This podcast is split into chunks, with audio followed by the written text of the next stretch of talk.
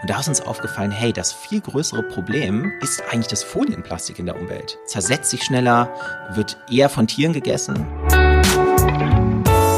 Moin, hallo und willkommen zurück zum Fearless Culture Podcast, in dem es um all das geht, worüber wir viel nachdenken, was uns nachts nicht schlafen lässt, worüber wir aber viel zu wenig sprechen, weil wir uns davor fürchten. Hier nicht.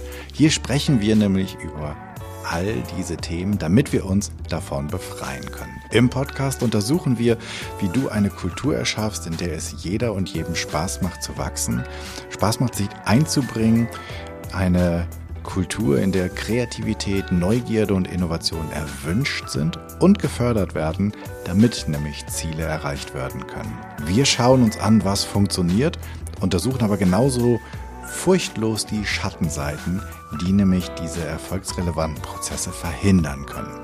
Im Podcast unterhalte ich mich mit Menschen, die sich bereits auf den Weg gemacht haben, die näher hinsehen, die genauer hinhören, die die richtigen Fragen stellen oder vielleicht sogar schon Antworten gefunden haben.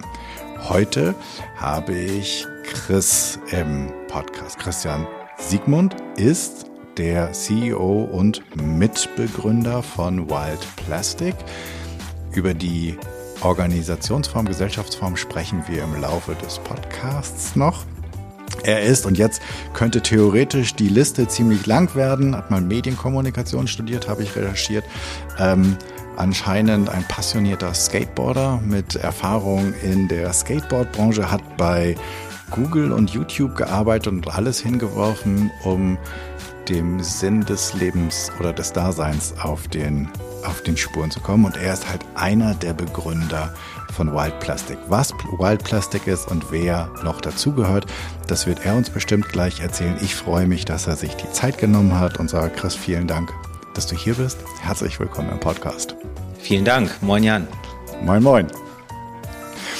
Ähm, erzähl uns doch noch ganz kurz, was ich vergessen habe. Wer, wer ist und, und vielleicht wer ist Wild Plastic und wer gehört noch dazu? Ja, ähm, genau. Ich bin einer von vielen äh, und freue mich, heute hier zu sein, stellvertretend für Wild Plastic. Wir sind ein Kollektiv an Menschen, ähm, die sich vor einigen Jahren aus verschiedenen Gründen ähm, die gleiche Sache gedacht haben. Ja, alle haben gemerkt, hey, wir haben irgendwie ein Plastikmüllproblem. Es liegt in der Umwelt, es liegt an Orten, wo es nicht hingehört. Das siehst du im Urlaub, das siehst du, wenn du reist, wenn du Filme drehst, wenn du dich mit, wenn du in der Plastikindustrie arbeitest. Und wir, genau, ich bin einer von sechs Gründern, die dann gesagt haben, hinschauen und sehen reicht nicht mehr, wir müssen was verändern. Und ähm, was, was genau macht ihr bei Wild Plastic? Im Grunde ist das Ziel oder die Vision unserer Organisation, eine plastikfreie Umwelt irgendwann wieder vorzufinden. Das heißt, eine Umwelt, Ökosysteme, die du wieder genießen kannst, die regeneriert sind von dem Müll, den, den wir in den letzten Jahrzehnten dort entsorgt, entladen haben.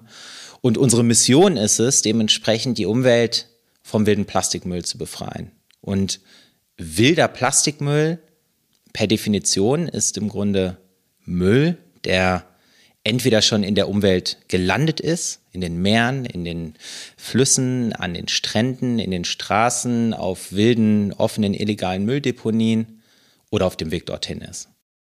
Aber ihr macht einen Unterschied zwischen einer plastikfreien Umwelt und einer plastikfreien Welt, oder? Habe ich das? Genau. Ähm, ich das ist, das ist wahrscheinlich eine Diskussion in sich. Ähm, sollten wir eine plastikfreie Welt haben, ja oder nein? Ich glaube, Plastik hat eine Daseinsberechtigung an einigen Stellen, mhm. nicht an allen, aber an einigen.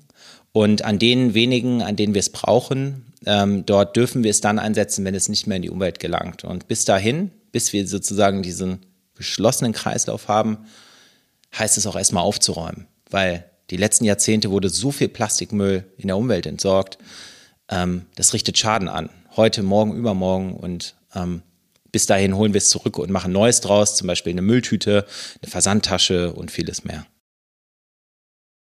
Bevor wir jetzt richtig einsteigen, die ähm, Startfrage eine Fearless Culture, also eine Kultur mit so wenig wie möglich Furcht, mit ähm, ja, in der du sein kannst, wie du willst. Kennst du das? Hast du da eine Fantasie von? Wie ist das bei dir? Für mich ist eine, ist eine Fearless Culture ein, ähm, ein Raum, in dem ich mich so sicher fühle, dass ich mich auch traue, Dinge zu sagen wie, das weiß ich nicht. Da habe da hab ich gerade keine Antwort für. Oder das kann ich nicht. Da, das ist nicht mein, da fühle ich mich nicht wohl mit. Und das klingt irgendwie total simpel und trivial, aber ich habe, ich zumindest habe die Erfahrung gemacht, dass es mir ganz schön schwer fällt, solche Sätze über die Lippen zu bringen. Und, ähm, und alle träumen davon und sagen, hey, wir brauchen das. Aber wenn ich so mal einchecke, auch bei mir oder bei uns, dann merke ich, wie selten das passiert und wie hart wir uns dafür engagieren müssen, diese Räume zu schaffen. Mhm. Wie macht ihr das?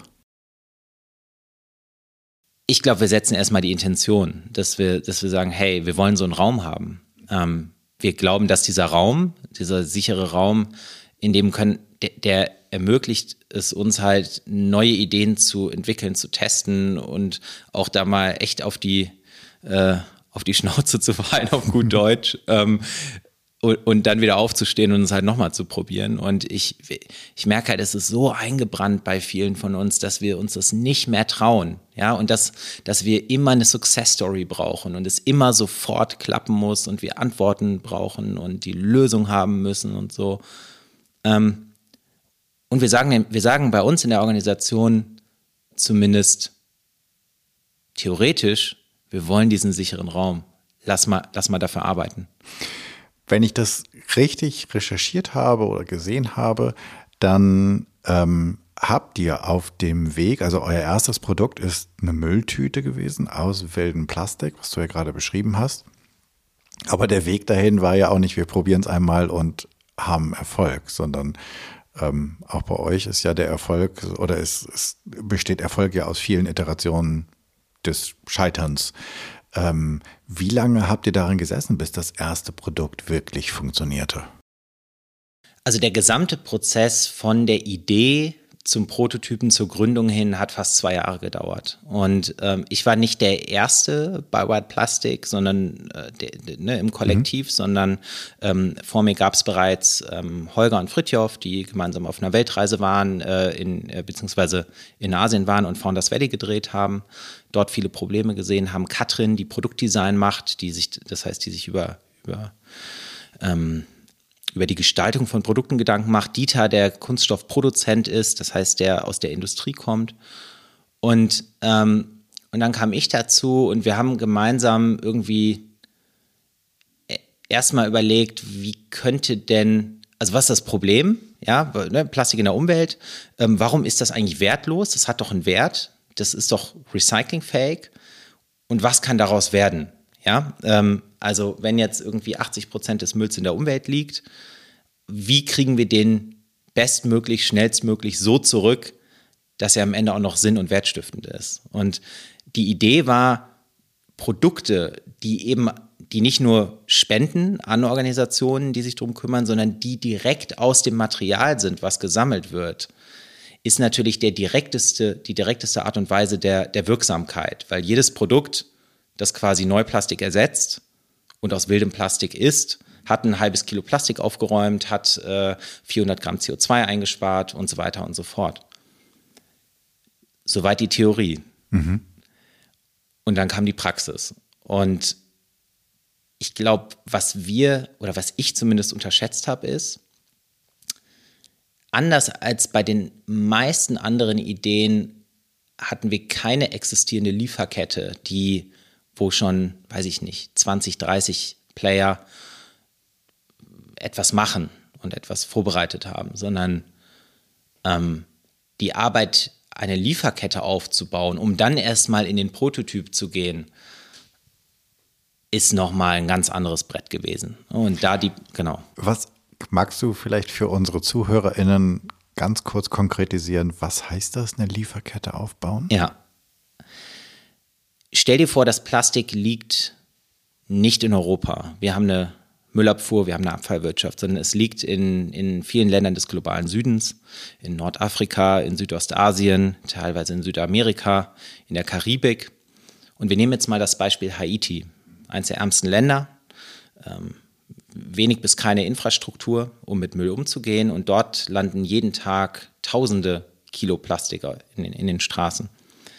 Dort wird es gesammelt von ähm, Sammlerinnen und Sammlern, die ähm, durch eine Organisation beschäftigt sind, vor Ort gepresst in, in Ballen, in einen Container gepackt und dann zum nächstmöglichen Recycler ähm, geschifft. Und der ist leider nicht in Haiti, sondern der ist in Portugal. Ähm, das heißt, wir haben dann einmal eine Reise über den Ozean und in Portugal wird dann das wilde Plastik entladen, ähm, geschreddert, gewaschen, eingeschmolzen, zu Linsen regranuliert das, und dann, dann haben wir im Grunde wieder den Rohstoff. Und dieser Rohstoff wird dann zum Produzenten transportiert und der macht neue Produkte draus. Okay, aber ähm, die Plastikflasche in Haiti, die Sammler, das zusammen, das gab es ja theoretisch alles schon, oder? Für die Plastikflasche schon, ja. aber für, die, für das Folienplastik, das, was wir sammeln, ähm, wir sammeln ja keine Flaschen, sondern wir sammeln für eine Mülltüte ein ähnliches Material. Ein, ein Tütenplastik, ein Folienplastik. Ist das dieses, was bis jetzt vor euch noch niemand geschafft hat, aus diesem Tütenplastik da Recycle-Produkte draus zu machen? Genau, das, oder sagen wir es mal so, da hat sich vor allem noch niemand drum gekümmert. Ich bin mir sicher, dass Großkonzerne das geschafft hätten, hätten sie es gewollt. Aber sie wollten es nicht, weil es zu aufwendig und zu kompliziert und vielleicht auch zu teuer war. Heißt das, ihr macht aus also wirklich aus Plastiktüten, aus Frischhaltefolien, aus Umf diesen unsäglichen um Umverpackungen von Gemüse und Obst daraus, damit arbeitet ihr? Im Beispiel von Haiti arbeiten wir mit sogenannten Waterbags. Das sind Trinkwasserbeutel, ähm, 100 Milliliter, die im Grunde die lokale Trinkwasserversorgung darstellen. Dort gibt es keine Flaschen, keine Brunnen, keine, keine Möglichkeit, an, an frisches Wasser zu kommen. Ähm, und dort gibt es im Grunde nur diese Water Sachets. Ähm, und 100 Milliliter? 100 Plastik. Milliliter ähm, oder 120.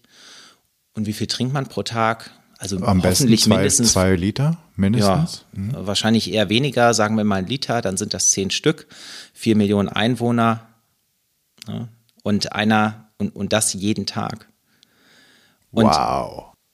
Das, das ist nur ein eine Sorte Folienplastik. Dann gibt es noch ähm, Tüten, Einkaufstüten. Dann gibt es noch ähm, Umverpackungen. Dann gibt es noch Folien, die ähm, aus, aus Büros kommen, etc. Und all das landet irgendwann in der Umwelt. Wie seid ihr jetzt auf den Gedanken gekommen, gerade das zu machen, was bis jetzt noch niemand gemacht hat und was wahrscheinlich auch physikalisch nicht eine besondere Herausforderung ist, weil chemisch ist das ja, glaube ich, nicht. Oder doch? Keine Ahnung, das wirst du uns gleich erzählen.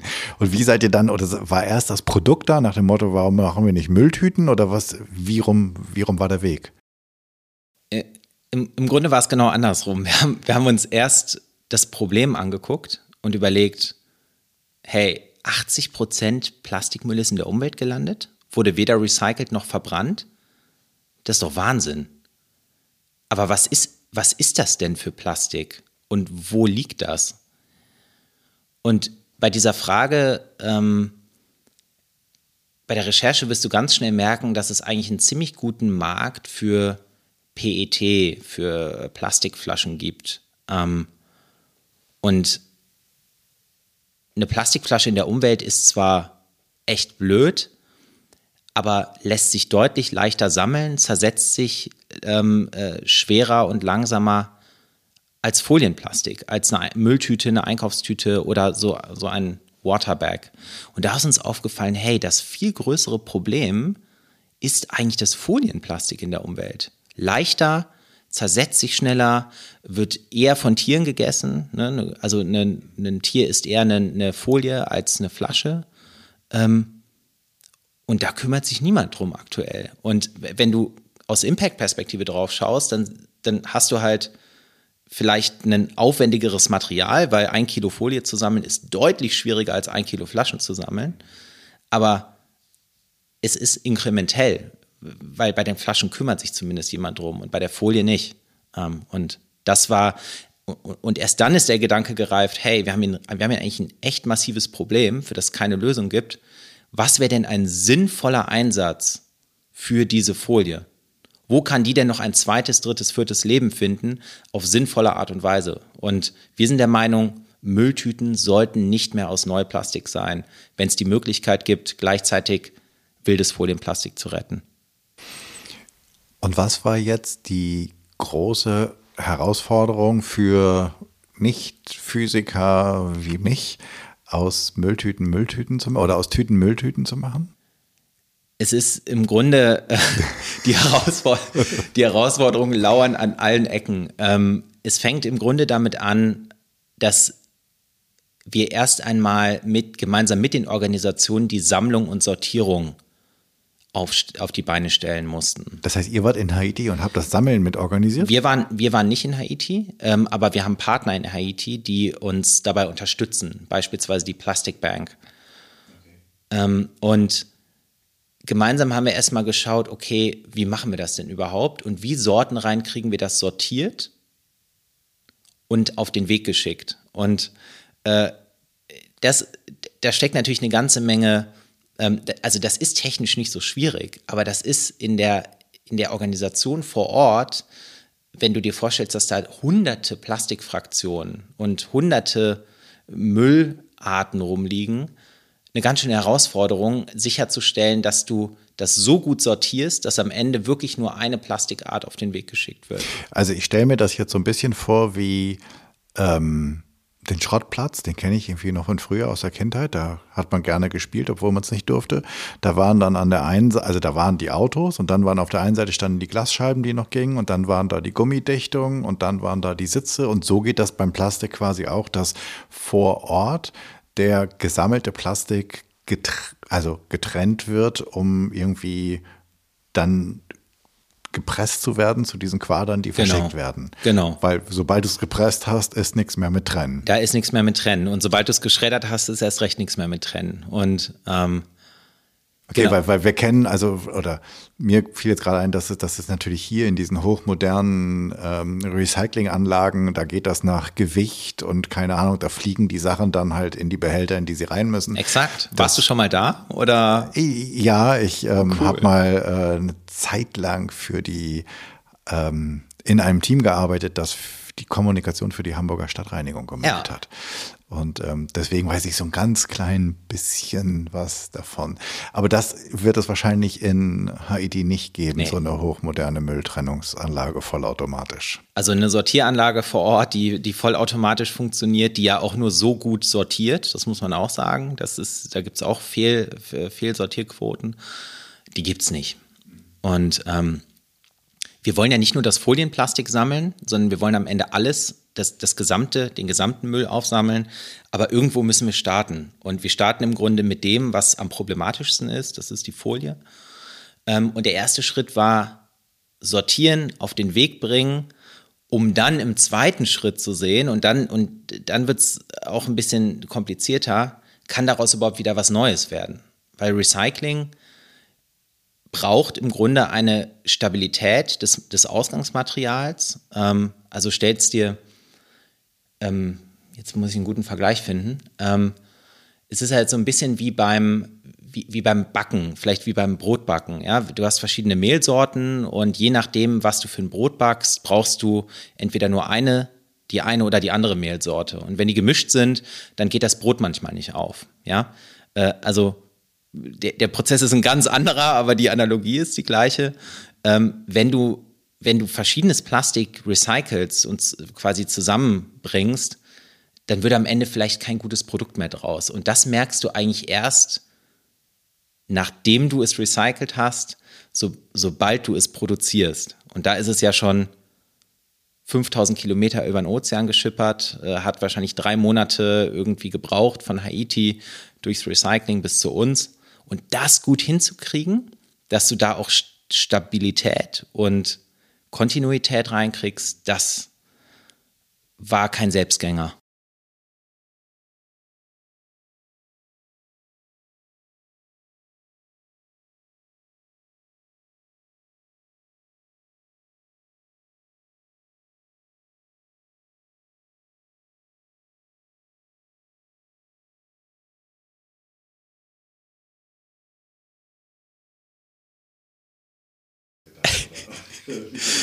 Ja, also sagen nicht alle dann sofort, okay, probiere ich mal, weil ähm, nochmal zurück zum Backen. Mhm. Ähm, stell dir vor, du gehst in eine Bäckerei und sagst, hey, äh, ich bringe mein eigenes Mehl mit, ähm, mach mal ein Brot da draus. Dann sagt der, dann sagt der Bäcker natürlich, Moment mal, was ist denn das für ein Mehl? Und ich habe ja meine, also ich kenne mein Mehl und nur mit meinem Mehl garantiere ich dir, dass da auch ein gutes Brot draus wird. Okay. Und wir bringen aber unser Mehl mit, über das der Bäcker eigentlich nichts weiß. Und, äh, und genauso ist es auch mit der, mit der Produktion gewesen. Da brauchte es Vertrauen ähm, mit den Produzenten und auch eine gewiss, einen gewissen Wagemut. Ähm, weil das hat nicht von vornherein geklappt. Die ersten drei Produktionen waren für die Katz. Das war zu unsauber, das war zu, ne, dann reißt der Prozess ab. Also da wird so eine, wird aus, aus dem das Granulat wird eingeschmolzen und dann wird da so eine Blase draus gezogen. Und aus dieser Blase, ähm, die dann abkühlt, werden dann die Müllsäcke. Und wenn diese Blase, wenn da nur, wenn da zu viele Verunreinigungen drin sind, dann reißt die auf. Dann reißt im Grunde ein Loch in die Blase. Das ist wie mit so einer, ähm, wie heißt das denn nochmal, ähm, wie mit so Seifenblasen. Irgendwann platzen die. Und dann ist der ganze Prozess hinüber.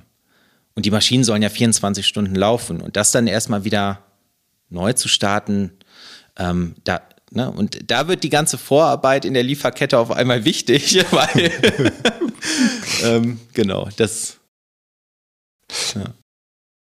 Okay, ihr habt es dann irgendwann geschafft, nach drei Ansätzen, hast du gesagt? Ja, oder mehr. Also okay. es war x, x Ansätze. Also, ähm, ja.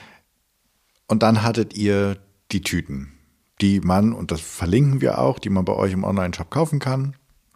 Finde ich die schon stationär bei irgendeinem großen Hersteller? Du findest die gerade bei Butnikowski hier im Norden. Ähm, die, da gemeinsam haben wir eine Aktion gestartet. Du findest sie bei Edek, in manchen Edekas ähm, und du findest die in einigen Bioläden und Unverpacktläden. Ähm, aber das äh, ist noch, ich, der einfachste Weg ist wirklich der Online-Shop. Okay, kommt auf jeden Fall ein Link in die Show Notes. Und ähm, also um dir und euch einen kleinen Abriss zu geben, welche Fragen jetzt kommen. Ähm, ich bin ja, äh, ich stelle ja gerne mehrere Fragen auf einmal.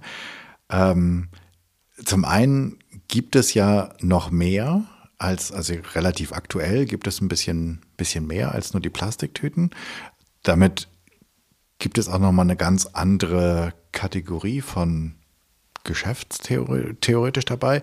Aber was mich danach interessiert ist, ich würde gerne nochmal auf diese ganzen Fehlschläge hin und was das mit dem Team macht und der Motivation und wer euch durch diese Fehlschläge durchgeführt hat. Aber vielleicht schließen wir erstmal an. Also ähm, Online-Shop, Butni, Edeka, Bio- und Unverpacktläden. Und dann gibt es jetzt aber relativ aktuell, habt ihr ähm, man könnte jetzt sagen, einen ziemlich coolen Coup gemacht. Also ihr habt einen sehr tollen Kooperationspartner gefunden, der auch Verwendung für wildes Plastik hat. Erzähl doch mal kurz. Ja. Und jetzt könnte theoretisch ein kleiner Trommelwirbel kommen. ja, ähm, das war ein ähm, anderthalb Jahre in the making. Und äh, wir haben vor kurz nach der Gründung von White Plastic uns überlegt, sag mal, Mülltüten sind ein super sinnvolles Anwendungsgebiet, aber was ist denn eigentlich mit sonstigen Verpackungen? Und vor allem, was ist mit, was passiert eigentlich im Versandhandel gerade? Und in dem Moment haben wir äh, mit einem der, der größten äh, Versandhändler ähm, in, in, Deutschland, hier in Hamburg, mit Otto begonnen zu sprechen. Und Otto ähm, suchte zu dem Zeitpunkt auch nach alternativen Verpackungen für die Zukunft. Ähm, und ich bin mega, mega happy, sagen jetzt quasi den, den, äh, ähm, den Sprung nach vorne zu machen ins Hier und Jetzt und, und nach anderthalb Jahren ähm, nicht nur einen Prototypen gemeinsam entwickelt zu haben, sondern jetzt in Serie zu gehen. Wir werden ab äh, Juli diesen Jahres äh, Stück für Stück die Versandtaschen von Otto aus wildem Plastik machen. Ähm, und das Ziel ist 100 Prozent, also wirklich alle Versandtaschen äh, des, des Hamburger Unternehmens auf, auf wildes Plastik umzustellen. Und das verX-facht natürlich den, die Wirkung und auch den, den Impact, ähm, den wir haben. Und es ist wirklich fantastisch. Ja, herzlichen Glückwunsch dazu. Vielen Dank. Also, total cool. Und jetzt könnte man, jetzt ist ja blöd, dass ich diese, diese äh, Frage gestellt habe, weil ich hätte ja schon wieder, ich hätte schon wieder eine, die anschließt. Aber ich würde erst noch mal auf dieses ähm, ja, Umgehen mit Fail bei euch im Team. Ähm, und also ich stelle mir vor, dann kommt da wieder so ein, so ein geschreddertes Zeug in Portugal, nee, nicht geschreddert, das, das gedrückte Zeug in Portugal an, dann wird das Ganze geschreddert, verarbeitet und dann seid ihr wahrscheinlich bei einem Produzenten irgendwo und dann bups, platzt die Blase wieder. Okay, war nichts, nochmal, nee, platzt, okay. Müssen wir wieder drei Monate warten, bis der nächste Packen da ist. Das müsste ja wahrscheinlich auch ein bisschen Geld kosten. Ähm, und dann bups, platzt nicht nur die Blase, sondern das zweite Invest. Ähm, das macht ja nicht wirklich Freude. Und ich habe in irgendeinem Interview gelesen, dass Spaß haben für dich sehr wichtig ist. Und ich stelle mir vor, dass das nicht so die spaßigen Tage in deinem Leben waren. Wie, wie seid ihr da mit der Motivation, mit der Stimmung umgegangen? Wer hält da die Nase hoch von euch allen? ähm, ich muss gestehen, dass mir das nicht am leichtesten fällt im Team. Also ich bin jemand, der auch ungeduldig ist und der, also im, im ich sag mal im positiven Sinne, ich, ich freue mich halt, wenn, wenn wir gemeinsam auch kleine Schritte machen und die feiern können und die sehen und die spüren. Ähm, und ich ärgere mich äh, genauso, wenn ich merke, oh nee, das waren jetzt wieder zwei Schritte zurück. Und ich kann dem in dem Moment echt wenig abgewinnen. So, das ist die ehrliche Antwort. Mhm. Ähm, und da versuche ich auch wirklich an, an mir selbst zu arbeiten. Ähm, ich merke das immer öfter und sehe das immer klarer, äh, gerade wenn wir halt über eine, eine Fehlerkultur sprechen äh, und über eine Kultur der, der Angst, äh, das fängt bei mir selbst an. So. Aber das Tolle ist, dass wir eigentlich von Anfang an verstanden haben, dass diese Mission, die Umwelt vom wilden Plastikmüll zu befreien, nicht in zehn Jahren abgeschlossen ist. Und wahrscheinlich auch nicht in 20 ich würde würd jetzt gerne diese Hero Story erzählen und sagen, hey, in zehn Jahren, ne, wir fangen jetzt an und in fünf Jahren sind wir da und in zehn Jahren ist gelöst. Ich glaube, das ist es nicht, weil es geht ja nicht nur darum, quasi aufzuräumen, sondern am Ende auch dann dafür zu sorgen, dass es nicht wieder passiert. Und wenn du dir einmal vergegenwärtigst, dass wir das wahrscheinlich Ne, gegeben, dass wir, dass wir Erfolg dabei haben und dass wir auch alle noch Lust darauf haben, dass wir es wahrscheinlich unser ganzes Leben machen können und machen werden. Ähm, das bringt so eine gewisse geduldig, also oder, oder einen Mut zur Geduld mit, weil ich finde, dann kann man auch mal ein halbes Jahr länger versuchen.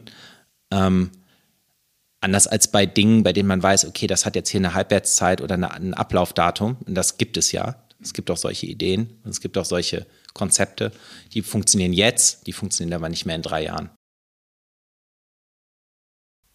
Theoretisch seid ihr am Ende, wenn die Plastiktüten in Haiti, aus denen die Getränke sind, auch aus wildem Plastik gemacht werden, beziehungsweise entweder die Situation der Leute in Haiti besser ist oder die das Ganze, weiß ich nicht, in Kokosnuss gepressten oder Bananenblätterbeutel füllen können, oder? Erst dann. Also wir sind dann, ähm, wir sind, ich glaube, was heißt am Ende? Wir sind, äh, wir haben auf jeden also Fall. Am, am, am guten Ende. Am, am guten Ende. Ne, wir sind dann am, an einem guten Ende, wenn wir ähm, die gesamte Umwelt, das heißt alle Ökosysteme vom Plastik befreit haben, das heißt das zurück in den Kreislauf geführt haben, das ist eine. Und wenn wir dafür gesorgt haben, dass nichts Neues mehr nachkommt. Und nichts Neues mehr nachkommen heißt entweder, dass es in geschlossenen Kreisläufen zirkuliert, wie bei uns. Ne? Es gibt eine Müllabfuhr, die holt es ab, sortiert es und verwertet es. Oder dass das Material, was in die Umwelt gelangt, ähm, abbaubar ist und eben nicht kein Problem mehr darstellt. Okay, also es gibt einen kleinen Ausweg für die BASFs und all die anderen, die Plastiktüten herstellen und Granulate. Es müsste nur abbaubar sein, dann könnte man mit denen leben. Ja, da gibt's auch ganz, also das hängt immer vom, hängt immer davon ab. Also die, die ähm, Einschätzung, ob das sinnvoll ist oder nicht, hängt vom Einsatzzweck ab, hängt von dem, vom Ausgangsmaterial ab und so weiter und so fort. Aber die, die Kreislaufwirtschaft in sich ähm, besteht aus vielen, vielen, vielen, vielen, vielen Teillösungen, die ineinander greifen und die am Ende dafür sorgen, dass wir wirklich zirkulär werden und da keine, keine Leaks, keine Löcher mehr drin sind, äh, aus denen es rausfließt Ähm, das ist noch ein langer Weg. Ich würde noch mal gerne zu dieser ähm, Frage zu, weil jetzt könnte man ja sagen, okay, ihr habt jetzt das mit den Müllsäcken ist schon ziemlich klug. Ähm, jetzt habt ihr diese ähm, super Kooperation, die, den Deal mit Otto, auch spitze. Irgendwann sozusagen könnte man theoretischer denken, wenn man nicht so viel über euch weiß, Big Business, ihr seid sozusagen als Gründer, so wie das bei Startups sind, ähm, gerne ist, wird irgendwann verkauft. Ähm, und dann lebt ihr auf der ähm, auf einer anderen Karibikinsel, ähm, wo weniger Abfall ist oder ihr es zumindest nicht seht und alles ist gut. Ist bei euch ja nicht so. Ähm, also nicht, dass ihr irgendwann mal nicht schön in der Karibik leben könnt. Ähm, es sei euch gegönnt mit der großartigen Idee. Aber Big Business, ihr begrenzt euch da ja so ein bisschen selbst, weil das zweite, mindestens das zweite, äh, was ich so großartig an Wild Plastic finde, ist, dass ihr halt ähm, quasi ein, ein Purpose-Unternehmen seid. Also ihr habt euch dem Sinn verschrieben und nicht dem Profit an sich. Ähm, wie genau geht das? Also was, was bedeutet das und was bedeutet das für die Motivation innen drin? Und heißt das dann wirklich, dass Gehälter irgendwann mal oben zu Ende sind und dass der Rest sozusagen ins Unternehmen fließt? Magst du da mal so ein bisschen diesen Schleier ähm, lüften? Ja. ähm, ich probiere das mal äh, ganz simpel von vorne zu erklären, was, was, was wir da anders machen. Ähm, wir haben vor ein paar Jahren uns ja überlegt, hey, es gibt ein Problem, wir haben eine Idee der Lösung, was ist denn jetzt das ideale Vehikel, was ist denn die Art, also was, was für eine Form der Lösung ist denn die richtige? Und wir alle glauben an positives Unternehmertum. Also wir alle glauben daran, dass Wirtschaften und ein, oder die, die Wirtschaft an und für sich hoffentlich eher Teil der Lösung als Teil des Problems sein wird in Zukunft. Und ich glaube, dass wir, wie mit so vielen Dingen in der Vergangenheit, ein Strukturen und Systeme äh, etabliert haben, die eher Teil des Problems waren. Und dazu gehören auch Unternehmen, deren Verantwortung sozusagen an der Stelle aufhört, wo die Probleme anderer beginnen ähm, und eigentlich nur auf die eigenen Zahlen schauen. So und diese Art der Wirtschaft ist nicht das, was, woran wir glauben. Und ähm, das ist ja jetzt aber noch keine Antwort darauf, wie wir dieses Unternehmen bauen, sondern dann kam halt die Frage, okay, wie machen wir es denn anders? Was machen wir? Wie bauen wir Wild Plastic?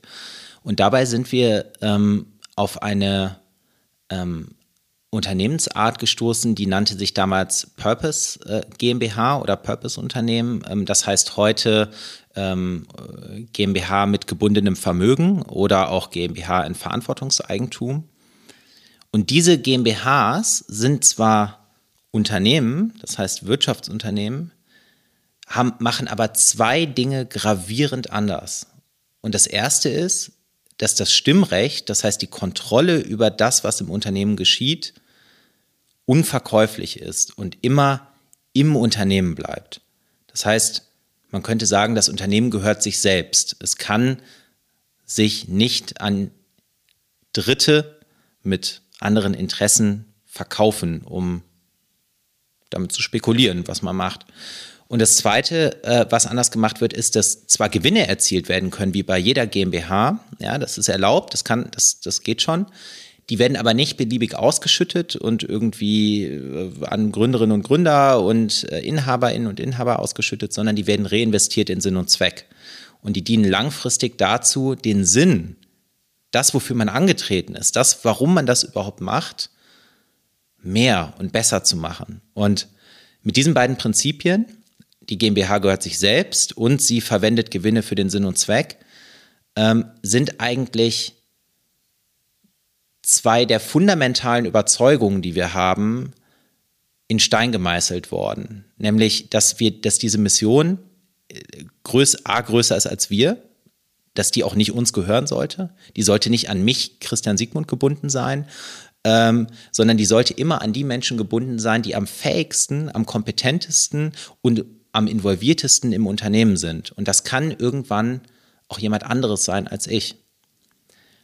Ja, und wenn ich in zehn Jahren etwas anderes machen möchte, muss oder soll, ähm, und jemand Neues die, die, die, die Geschäftsführung von White Plastic übernimmt, dann fände ich es nicht richtig, dass ich als damaliger Gründer trotzdem noch die Kontrolle über dieses Unternehmen habe, weil ich bin ja nicht mehr involviert. Ich mache ja was anderes. Und die, das, dass quasi das Unternehmen sich langfristig selbst gehört und, über, und, und selbstbestimmt und nachhaltig souverän bleibt, äh, ist eine, ein, ein, ein, ein riesiger Unterschied zu der Art und Weise, wie normalerweise Unternehmen gegründet werden.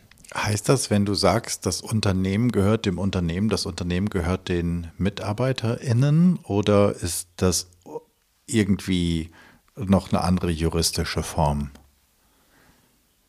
Also aktuell, ähm, es muss immer MitarbeiterInnen gehören. Ob das jetzt eine Person ist oder ob das alle sind, das ist eine Frage der Ausgestaltung. Ähm, aber die, das Stimmrecht und die Kontrolle muss im Unternehmen liegen und kann nicht außerhalb liegen. Mal ganz platt gesagt, ähm, es, es kann einen oder mehrere InhaberInnen geben. Ähm, bei uns sind das jetzt, äh, ist das aktuell noch das GründerInnen-Team von damals. Ähm, aber wir haben schon häufig darüber gesprochen, ob es nicht noch mehr Menschen gibt im Unternehmen, die in die Verantwortung möchten und die quasi ähm, Mitinhaber sein möchten und sollen. Mhm. Aber klassischerweise ist es ja so, dass es dann Investorinnen gibt, die irgendwie eine gewisse Summe Geld investieren und dafür Anteile kaufen und damit auch einen Teil der Kontrolle übernehmen. Mhm. Aber und auch einen Teil des Gewinns nachher abschöpfen, wenn sie ihre Anteile verkaufen, oder? Genau, richtig. Und ähm, an der Börse, jeder, der Aktien besitzt, der ist ja im Grunde Teil dieser dieser Idee. Äh, man, du besitzt einen Teil eines Unternehmens, du kannst ihn an- und verkaufen zu einem gewissen Wert und du handelst eigentlich damit ähm, mit, mit diesen Unternehmensanteilen, ähm, ohne dass du wirklich was damit zu tun hast. Und das heißt, letztlich bleibt es, wenn du Stimmenanteile hast, also die Entscheidung, was machen wir, machen wir nach den Versandtaschen Jetzt fehlt mir irgendeine Idee, was können wir mit Plastik noch machen? Äh, Mülleimer. Mülleimer, äh, genau. Äh, oder machen wir, ähm, versuchen wir ein Projekt und machen Armaturenbretter von Autos. Ähm, das wird im Unternehmen entschieden und nicht von irgendwelchen Leuten, die gar nicht mehr dabei sind, aber von Anfang an den Traum hatten, ich möchte irgendwann mal ein Armaturenbrett haben ähm, aus wildem Plastik und da steht noch Wild Plastic drauf. Okay, das, haben, das ist eine nicht nur, finde ich, hochspannende Diskussion, sondern eine brandaktuelle. Ihr habt vor kurzem da eine super illustre Runde mit der Politik gehabt. Es gibt in Deutschland einen, ich weiß gar nicht, ist der Jurist?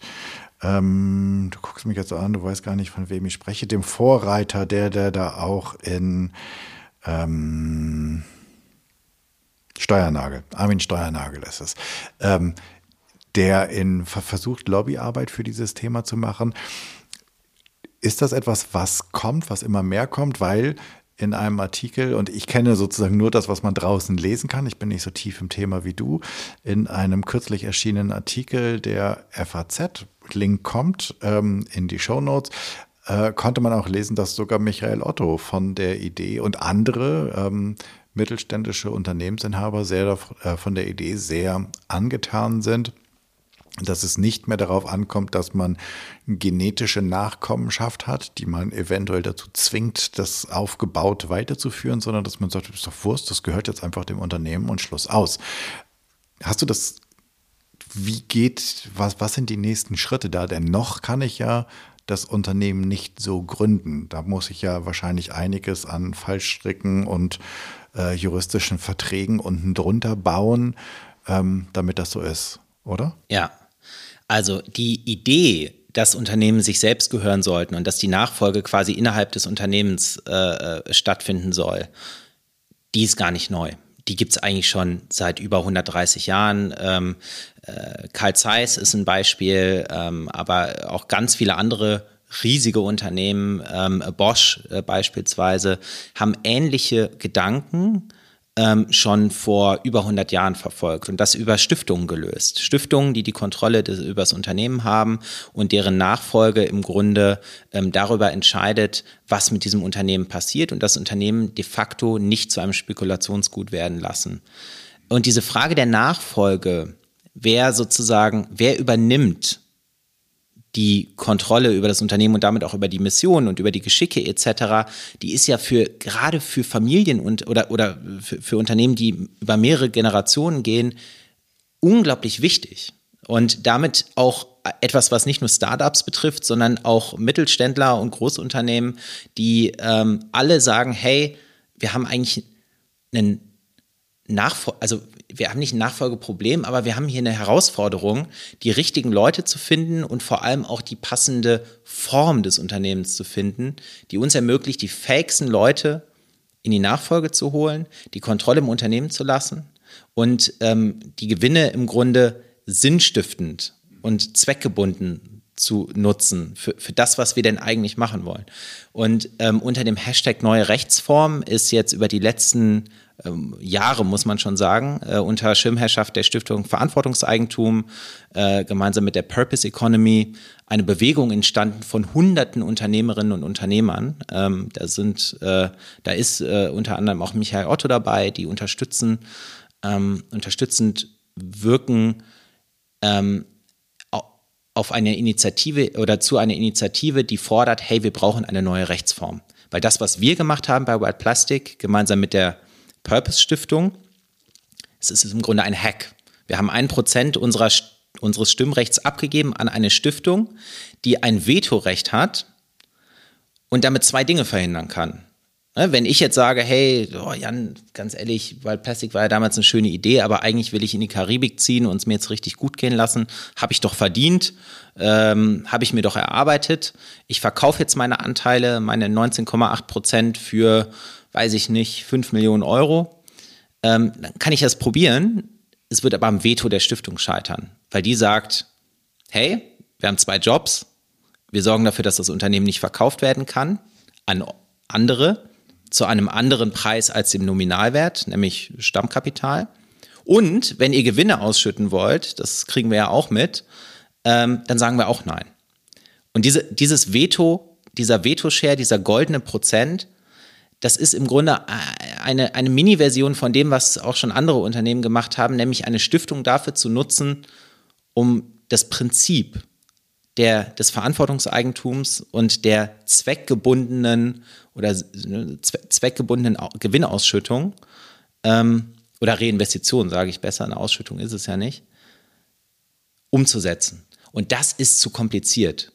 Und ich wünsche mir eigentlich, dass die, dass die Gründerinnen und Gründer von morgen bei der Gründung, bei der Entwicklung der Idee im, von vornherein die Option haben, ein Unternehmen so zu gründen, wie wir das tun. Weil ich glaube, mhm. es gibt so viele Menschen, die eine ähnliche Haltung, innerliche Haltung haben, ein ähnliches Wertekonstrukt und eine ähnliche Überzeugung, aber einfach nicht wissen, wie sie es machen sollen. Auf jeden Fall. Und die illustre Runde, von der ich gerade sprach, da habt ihr Olaf Scholz, ich glaube Herr Robert Habeck und ihr habt auch äh, Herrn Lindner oder so dabei gehabt. Ähm, hat, gibt es Hoffnung, dass ähm, jetzt nicht bis September, aber nach September, dass das irgendwann politische und wirtschaftliche Realität wird? Ich glaube, die Karten äh, oder, oder die, die Sterne standen noch nie so gut wie heute. Ähm, die, das Feedback der Politik war, war durch die Parteien ähm, weg, dass sie das für eine sinnvolle Idee halten. Und es hängt jetzt natürlich von der ähm, politischen Konstellation ab, ob es auch umgesetzt werden kann. Aber der, der positive Druck der UnternehmerInnen, ne, was auch durch Studien bestätigt wurde kürzlich, der ist einfach so eindeutig, ähm, dass, glaube ich, es politisch auch ziemlich gefahrlos ist, äh, sich damit zu beschäftigen, weil wir sprechen ja nicht über eine über eine negative äh, Wechselwirkung mit irgendwelchen anderen Dingen, sondern wir sprechen eigentlich über, ein, über eine Ergänzung zu bestehenden unternehmerischen Optionen. Und ich glaube einfach ganz, ganz, ganz fest, dass wenn wir uns die Herausforderungen unserer Welt angucken, nicht nur, nicht nur das Plastikproblem, sondern auch den Klimawandel und die, die gesamte Ressourceneffizienz, ähm, dass immer mehr Unternehmen ist das nicht zum Selbstzweck machen und sagen, hey, ich mache das, um reich zu werden und um ganz schnell irgendwie ganz, ganz, ganz reich zu werden, sondern die wollen Probleme lösen und die wollen sich mit Dingen auseinandersetzen aus intrinsischer Motivation. Und dazu brauchst du eine passende Rechtsform. Gibt es dafür international schon Vorbilder? Also gibt es Länder, in denen so etwas schon ähm, möglich ist? Es gibt ein paar Länder, in denen es ähnliche Konstrukte gibt. Ein Land ist Dänemark. Dort gibt es auch so, eine, ähm, so, so ein stiftungsähnliches Modell für Unternehmen. Und was ich super spannend finde, ist, dass quasi ähm, jetzt schon über Jahrzehnte Daten gesammelt wurden, wie sich eigentlich diese Unternehmen entwickeln. Was wäre denn deine Vermutung? Also wenn du so, was, was glaubst du, was sind so die... Also wenn du mich jetzt nicht zum Weinen bringen willst, dann äh, würde ich sagen, überdurchschnittlich gut. Und was heißt gut? Du meinst jetzt sozusagen in, in Umsatz oder Unternehmenswachstum pro Jahr? Das, also das könnte, genau, das könnte ja ein Parameter sein. Ähm, die also gut könnte aber auch heißen, Mitarbeiter in Loyalität oder genau, gut könnte heißen Zufriedenheit. Zuwachs, Zuwachs der MitarbeiterInnen, weil wenn ich das Geld nicht investiere in meine Yacht, sondern in den Purpose des Unternehmens, müsste theoretisch das Unternehmen wachsen, weil ich ja immer mehr Ressourcen zur Verfügung stellen kann. Ähm, ich könnte meine MitarbeiterInnen wahrscheinlich vernünftig schulen und bezahlen. Ähm, also das würde alles für mich in gut reinfallen. Ja, ja. So. das sind das sind viele also vieles von dem beobachtet man tatsächlich, dass quasi die Mitarbeiterinnenzufriedenheit äh, einfach höher ist, ähm, dass die ähm, Menschen länger bei diesen Unternehmen bleiben. Aber was ich am wichtigsten finde, ist, die Unternehmen leben länger. Du hast ja im Grunde eine, eine Quote äh, von, ne, das hängt davon ab, in welchem Sektor, aber sagen wir mal, nach zehn Jahren leben, gibt es noch x Prozent der damals gegründeten Unternehmen. Ja, und äh, meistens sagt man ja bei Startups eins von zehn. 90 Prozent kriegen es nach drei Jahren nicht hin. Und dann hast du nach drei Jahren nur noch 10 Prozent.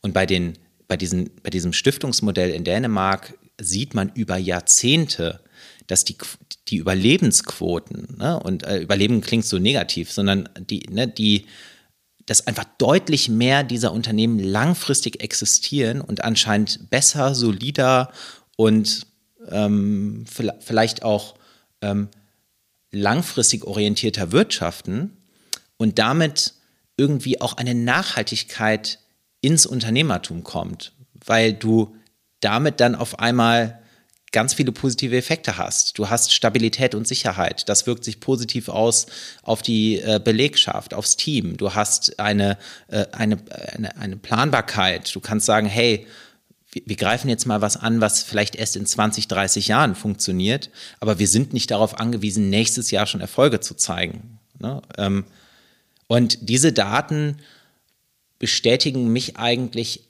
auch in dem, was wir versuchen, nämlich ein Problem nicht in zehn Jahren gelöst zu haben, sondern wirklich zu sagen, hey, das ist wahrscheinlich was für mehrere Generationen und wir brauchen die passende Form dafür.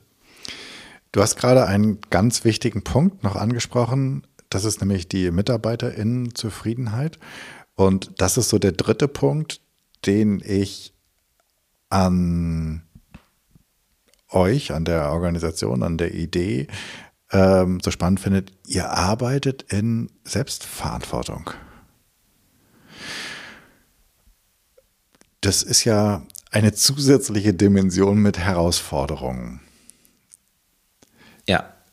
Ähm, in einem Unternehmen, das jetzt, also zum einen ist Selbstverantwortung, das hatten wir vorhin schon so ein ganz klein bisschen das Thema sozusagen, boah, wie ist das mit Motivation, wenn viel gefailt wird, wenn da nicht irgendwie charismatisch irgendwie ein ähm, jedes Jahr wieder ein Steve Jobs hin, sich hinstellt und der Welt ein neues Produkt verkündet und alle sozusagen guru-technisch hinterherlaufen, sondern irgendwie musst du es aus dir selbst haben. Ähm, abgesehen davon jetzt, dass wir natürlich auch Selbstverantwortung ein Thema in der vielleicht gerade abklingenden Krise ist. Ähm, aber Selbstverantwortung ist ganz bestimmt auch ein Thema für eine wachsende Organisation. Und ich vermute einfach mal mit der neuen Kooperation und auch mit weiteren Feldern, auf denen ihr tätig seid, bei euch ist Wachstum quasi vorprogrammiert. Ähm, wie geht das? Wie, wie habt ihr das mit Selbstverantwortung organisiert? Wie, wie macht ihr das überhaupt intern mit der Selbstverantwortung? Welches Modell habt ihr da gewählt? Ja. Ähm, also ich habe, äh, als du das so gerade gesagt hast, habe ich ähm, ein, ähm, einen ehemaligen Mitarbeiter im, sofort im Kopf gehabt, äh, Xaver, der ähm, uns äh, über, ähm, über viele Monate im Sales-Bereich unterstützt hat und mit dem ich ganz viel über dieses Thema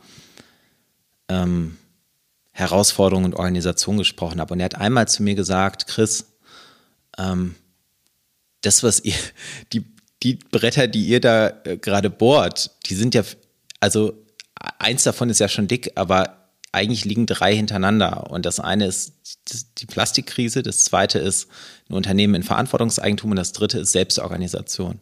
Und das kommt alles bei White Plastic zusammen.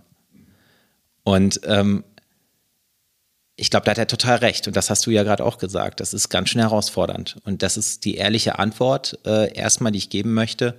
Wir haben das nicht alles gemeistert schon. Wir sind nicht an dem Punkt, dass wir sagen, hey, die, die Organisation ist perfekt. Wir, wir wissen es, wir haben es. Ähm, Kann, also ich, ich grätsch schon mal ganz kurz rein, weil ich will dir eigentlich gar nicht den Schwung nehmen, aber also Organisation begreifen wir ja ganz häufig als was relativ Starres. Auf der anderen Seite ist Organisation ja auch ein Organismus. Ja.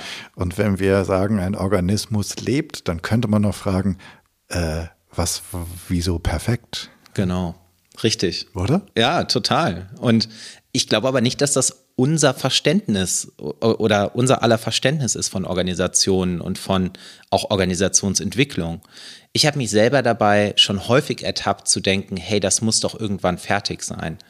Ähm, und davon habe ich mich auch, davon habe ich mich auch ganz schnell wieder verabschiedet. Ähm, aber mh, hm, das ist halt da, weißt du, und das, äh, ich, ähm, um, um nochmal, um, um vielleicht dann nochmal auf diese drei Themen ähm, zu sprechen zu kommen.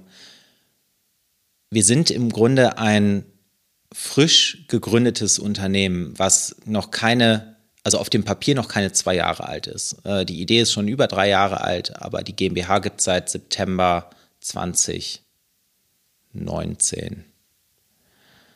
Und als frisch gegründete Organisation musst du dich natürlich sofort mit den substanziellen Fragen des wirtschaftlichen Lebens oder des, des, des Lebens der Organisation auseinandersetzen. Zum einen, wie organisieren, also wie machen wir es?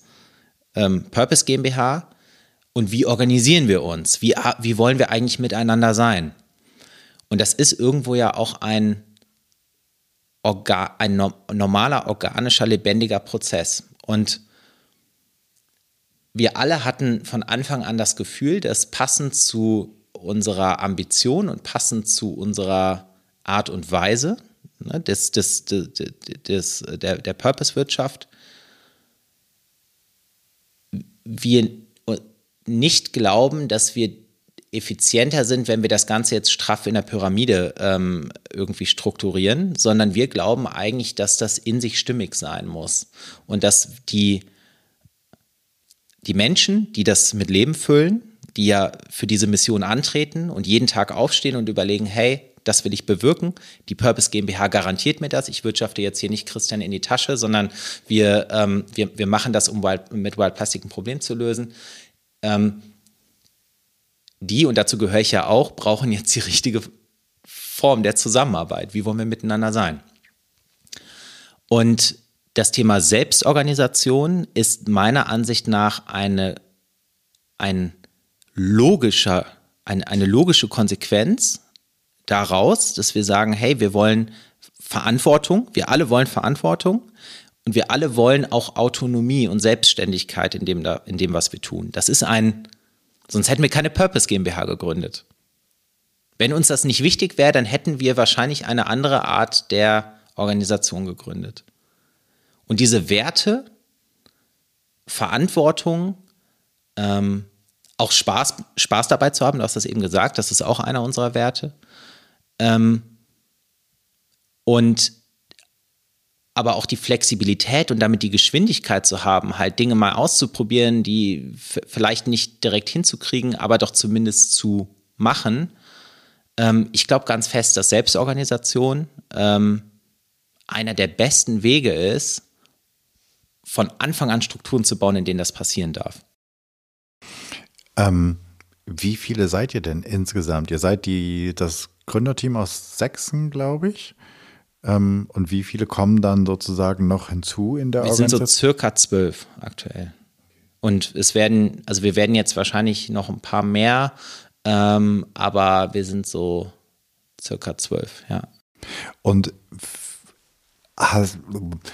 habt ihr bestimmte Routinen oder Rituale der Organisation eingeführt, wie ihr das macht? Es gibt ja, was weiß ich, die, ähm, die, die Organisation in Kreisen. Ähm, habt Habt ihr da auch irgendwie bestimmte Modelle, die ihr verfolgt? Mixt ihr das frei sozusagen so ein bisschen Granulat von hier, ein bisschen Granulat von da? Oder ähm, verfolgt ihr da gerade irgendein Modell? Ähm, viel ausprobiert. Wir haben sehr viel ausprobiert und haben auch haben Kreise schon ähm, entwickelt und dann gemerkt, dass wir aber, dass das in der Phase nicht so, also dass, dass wir da noch nicht sicher genug waren mit uns selbst.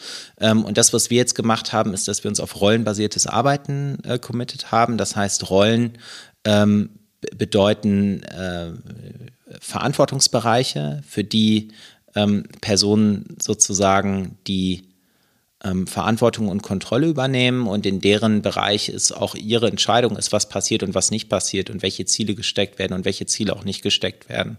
Und wir entwickeln gemeinsam eine Strategie, also ein, ein Zukunftsbild, wie soll die Welt von morgen aussehen und was ist eigentlich unser, unser Beitrag dazu.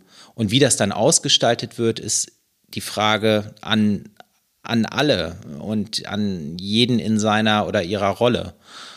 Ähm, und das ist auch, gerade wenn, wenn man so Wachstumsschmerzen spürt, oder ja doch, das sind schon Schmerzen, natürlich immer wieder Dinge, die man ähm, die man sich nochmal anschauen muss. Also wir haben, wir haben irgendwann auch gemerkt, hey, wir haben noch nie über unsere gemeinsamen Werte gesprochen. Also was ist uns eigentlich wirklich wichtig? So, was ist uns wirklich, wirklich, wirklich wichtig? Mhm. Und dann war der Schritt, ja, dann lass das doch mal machen und lass uns mal, lass uns mal die drei, vier Werte wirklich ermitteln miteinander, bei denen wir sagen, ey, wenn die nicht gegeben sind, dann dann geht das nicht für mich. Das ist eine rote Linie. Und ähm, das Gleiche haben wir nicht nur für Werte getan, sondern jetzt auch für die Strategie und für die Ausrichtung des Unternehmens, dass wir im Grunde so Guiding Stars haben, hey, da wollen wir hin. Aber da hat es auch ganz bewusst aufgehört, äh, weil wir nicht sagen wollten, okay, und das heißt jetzt fürs Marketing und für Sales und für, äh, für Produktentwicklung und für Produktion, dass ihr das und das und das machen müsst, sondern das ist die Verantwortung von von den Einzelnen. Okay, wie häufig macht ihr das? Wie häufig setzt ihr euch zusammen? Ähm, wir setzen uns äh, fast jeden Tag zusammen, ähm, aber haben drei wichtige Termine. Montags anderthalb Stunden Wild Monday, bei dem wir ähm, quasi, äh, in, in, dem jeder, jeder in seiner Rolle mal berichtet, was so passiert. Äh, dann gibt es das Wild Sharing am Mittwoch, bei dem wir so Dinge Zwischenfunken, die nicht bis Montag warten können und in denen jeder, jede Woche eine Person ein Thema reinbringt, das ihm oder ihr besonders wichtig ist. Ähm, und das wird dann, da gehen wir in die Tiefe. Und dann gibt es noch den ähm, Wild Friday, bei dem wir äh, den Fail der Woche und äh, den Win der Woche, so die, die Highs und Lows ähm, quasi einander erzählen. Und das sind ehrlich gesagt die einzigen Teamtermine, die wir haben miteinander, die drei. Und das ist auch das komplette Team. Also da sind dann Das ist das alle, komplette Team. Alles. Ja, genau. Dann treffen wir uns noch einmal im, also wir wollen uns ähm, dann einmal im Monat einen ganzen Tag zusammensetzen, um so Themen wie Strategie, Ausrichtung, ähm, äh, Produktentwicklung etc. in der Tiefe zu besprechen. Und einmal im Quartal wollen wir uns sehen, weil wir sind, wir sind remote, sitzen nicht alle in Hamburg ich kann mir auch vorstellen, dass es ein internationales Team wird, weil ganz ehrlich, das Müllproblem ist nicht in Deutschland, das ist in anderen Ländern, in anderen Kontinenten. Und warum sollten wir hier aus Hamburg heraus wissen oder entscheiden, wie, wie die Arbeit in Haiti und in, in Nigeria auszusehen hat? So, da glaube ich eigentlich nicht dran. Bevor wir in die Schlussrunde einsteigen, du hast eben den super, ähm, mir eine super Brücke gebaut, nämlich mit dem Wild Friday und mit eurem Win und Fail. Der Win interessiert mich jetzt nicht so sehr, sondern der Fail. Wir sind ähm, gestartet mit diesem sicheren Rahmen, in dem man Fehler machen kann. Ähm, jetzt kann ich zwar immer erzählen, ja, ja, bei uns kann man Fehler machen und ähm, ich habe schon die abstrusesten Ansagen von Geschäftsführung gehört, was man im Unternehmen theoretisch, was alles erwünscht wird und dann Kulturen erlebt, in denen genau das äh, vielleicht ein Traum war, aber halt definitiv nicht gelebt wurde. Und jetzt ist meine Frage, wenn du sie beantworten kannst oder magst, wie versucht ihr, weil ich versuch, vermute mal, es ist ein Versuchen und auch ein lebendes Objekt und es gelingt mal besser und schlechter, wie versucht ihr den Rahmen zu schaffen dafür, dass dieser Fail Friday nicht irgendwas ist, wo die Leute einem nachher erzählen, dass ihm der Stift zerbrochen ist oder dass sie ähm, anstatt 27 Akquiseanrufe nur 26 geschafft haben, sondern dass es halt wirklich etwas ist, wo etwas geteilt wird, wo ja entweder daraus gelernt werden kann oder aber wo eine tiefere menschliche Verbindung stattfindet, weil man merkt, hey, wir sind, wir sitzen übrigens in beiden Bo äh, beide im selben Boot. Geht mir auch so, ach so, und dir auch. Also wie, wie macht ihr das? Ja.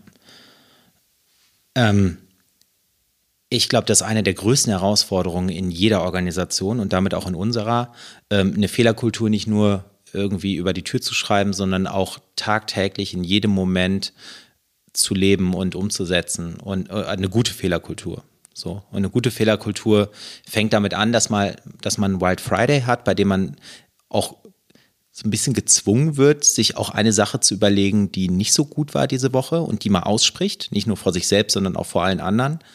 Und dann merkt, okay, da gibt es eigentlich jetzt keinen auf den Deckel nach dem Motto, okay, und was, ne, was ist die Lösung? Hast du, wann hast du es denn gelöst? Was ist die Deadline?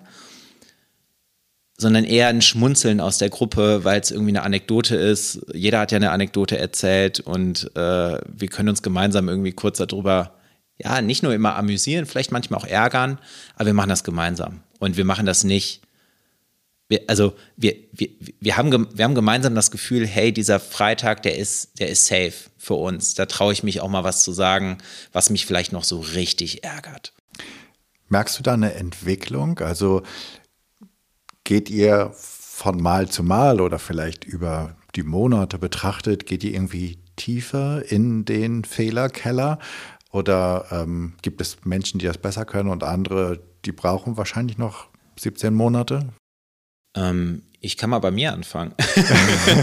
ich war, äh, ich bin da sicherlich nicht der Weltmeister drin und habe so immer den Anspruch, dass das dann auch funktioniert, also an mich jetzt ganz höchstpersönlich, dass ich das dann irgendwie gut mache und dass das gut funktioniert und auch stimmig ist.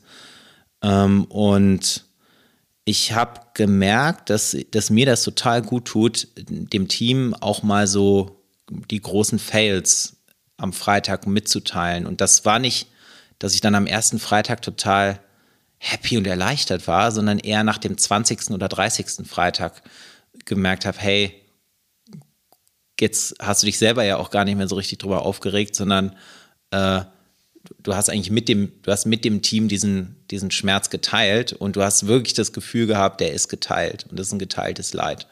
Und das ist nicht mehr nur noch bei mir und das ist nicht mehr nur noch in mir.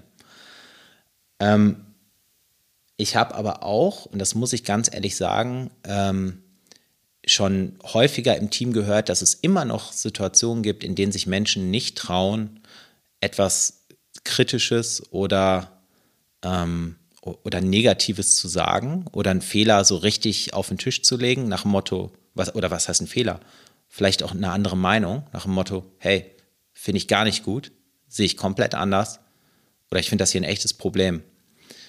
Und das, die Erkenntnis, also dass, dass mir das gesagt wird oder dass wir das gemein, dass wir das mal sagen, hey, ich traue mich das nicht auszusprechen, das finde ich schon gut. Das ist für mich schon so der, der erste Schritt hin zu einer coolen Fehlerkultur, aber das zeigt mir auch, dass wir halt noch lange nicht da sind. Ne? Dass so dieses Ideal, äh,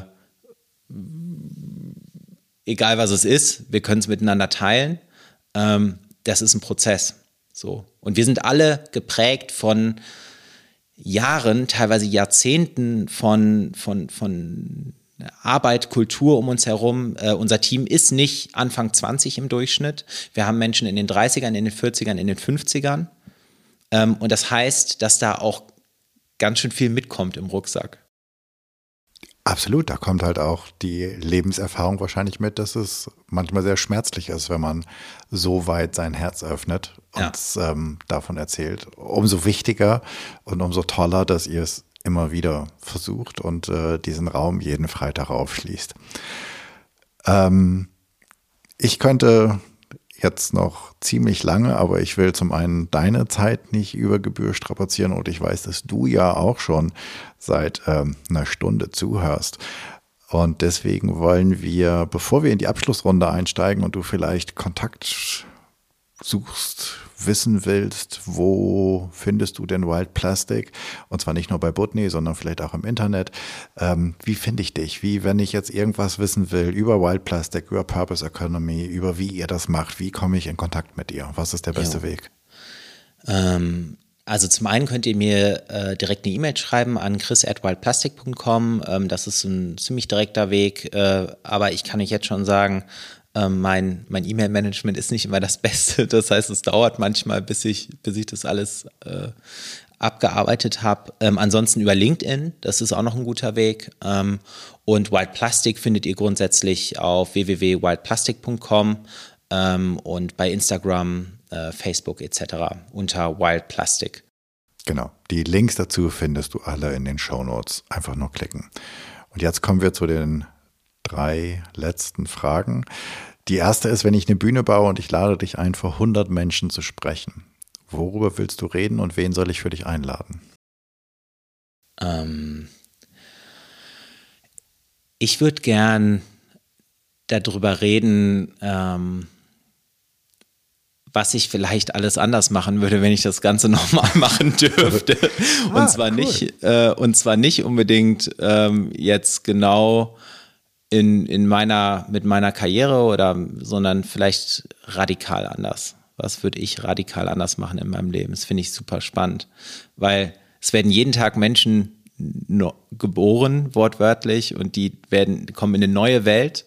Und ich finde es unheimlich inspirierend, äh, zu sehen, was für Entscheidungen die treffen. Und vieles davon berührt mich ganz tief so. Ähm, und äh, das hat wahrscheinlich jeder irgendwie mit seiner Generation und der vorherigen und der nachfolgenden. Und von daher ähm, fände ich auch eine, eine junge Audienz, vielleicht eine, eine Grundschule oder so ganz cool. Okay, da, das hatten wir noch nicht, finde ich aber super spannend. Vielleicht sollten wir da noch mal eine Episode draus machen. Ähm, Hast du einen Medientipp für uns? Hast du eine Doku, eine Serie, einen Podcast, ein Buch, ein Magazin, irgendwas, ein Artikel, irgendetwas, was wir lesen, hören, sehen sollten? Ja, also wer sich mit dem Thema Plastik mehr auseinandersetzen will, der sollte einmal den Polyproblem-Report lesen. Das ist ein Report von Wider Sense und der Röchling Stiftung und meiner Ansicht nach eines der umfassendsten Werke, wenn es um das Thema Plastik geht und auch das Thema Plastik in der Umwelt etc. Wenn euch das Thema Verantwortungseigentum und Purpose Economy interessiert, dann gibt es ein, eine Arte-Doku, da ist auch Wild Plastic mit dabei, ähm, die nochmal kurz und knackig zusammenfasst, was das überhaupt ist. Und ähm, wenn ihr über Wild Plastic mehr erfahren wollt, dann gibt es noch eine ZDF-Doku, die vor kurzem lief, Bye Bye Plastikmüll, hieß die, glaube ich. Ähm, und ich finde, Bewegtbild ist so viel, so viel be besser und, oder, oder, oder einfacher als, als, als viele lange Texte. Daher guckt euch das gerne an. Okay, Shownotes sind äh, fertig. Du kannst einfach nur klicken und dann hoffentlich finde ich die äh, ganzen Dokus und die sind auch noch in den Mediatheken, aber ich bin mir ziemlich sicher, dass dem so sein wird. Als allerletzte Frage, wenn wir ab heute ähm, was anders machen können sollten, was Neues tun können, äh, bis die nächste Episode rauskommt, was sollen wir ausprobieren? Was sollen wir anders machen? Ich bleib mal beim Thema Plastikmüll. Ähm, eine verdammt schwere Übung für die nächste Woche ist äh, jedes Mal, wenn du eine Verpackung ja, in, zu Hause oder bei der Arbeit oder wo auch immer auspackst und in den Müll wirfst, dass du äh, da einmal ganz kurz innehältst und zählst und sagst, hey, wie viele habe ich denn eigentlich diese Woche verbraucht? Ähm, eins, zwei, drei, vier, fünf. Ich habe es bis jetzt noch nie geschafft, das eine Woche durchzustehen. Ähm, und von daher ist das eine echte Challenge. Und ähm, ich glaube, die Beziehung zu unserem Müll ist ein ganz schön interessantes Thema. Absolut. Absolut. Ähm, super spannende Challenge. Ich glaube auch eine, die ähm, eine echte Challenge ist. Ähm, das über Tage durchzuhalten. Not bad. Wir werden es ausprobieren, wir werden es sehen. Ich sage vielen, vielen Dank für die viele Zeit, für die vielen Erfahrungen, die du mit uns geteilt hast und auch für die ganz persönlichen Geschichten. Ich glaube, wir ähm, konnten alle ganz, ganz viel mitnehmen. Tausend Dank, Chris. Danke dir. Vielen Dank. Das war's. Ich danke dir fürs Zuhören. Ich hoffe, es hat dir gefallen und es hat dich neugierig gemacht, einmal über deinen Plastikkonsum nachzudenken, aber auch, und das finde ich mindestens genauso wichtig, darüber nachzudenken, wie das mit dem Sinn in deinem Tun ist, wie ihr organisiert seid, was euch antreibt und wie ihr mit Fehlern umgeht. Logischerweise. Ich hoffe, es hat dich auch inspiriert, darüber nachzudenken, wie du furchtloser wirst, wie du eine Fearless Culture erschaffen kannst. Ich freue mich über dein Feedback und Ideen, was ich noch machen könnte, was ich besser machen könnte. Für mich ist dieser Podcast ein Herzensthema und dein Feedback bedeutet mir sehr viel. Wenn du ein Thema hast, von dem du meinst, das müsste mal besprochen werden, dann schreib mir doch einfach an podcast.janschleifer.com. Egal, ob du die Ansprechpartnerin bist oder du jemanden kennst, ich freue mich auf deine Mail. Abonniere den Podcast, wo auch immer du am allerliebsten solche hörst. Und bitte hinterlass mir deine 5-Sterne-Rezension bei iTunes, denn damit wird der Kreis derer, die diesen Podcast hören, größer und wir können alle zusammen etwas verändern. Ich hoffe, du bist bei der nächsten Episode wieder mit dabei. Bis dahin, sei furchtlos, dein Jan.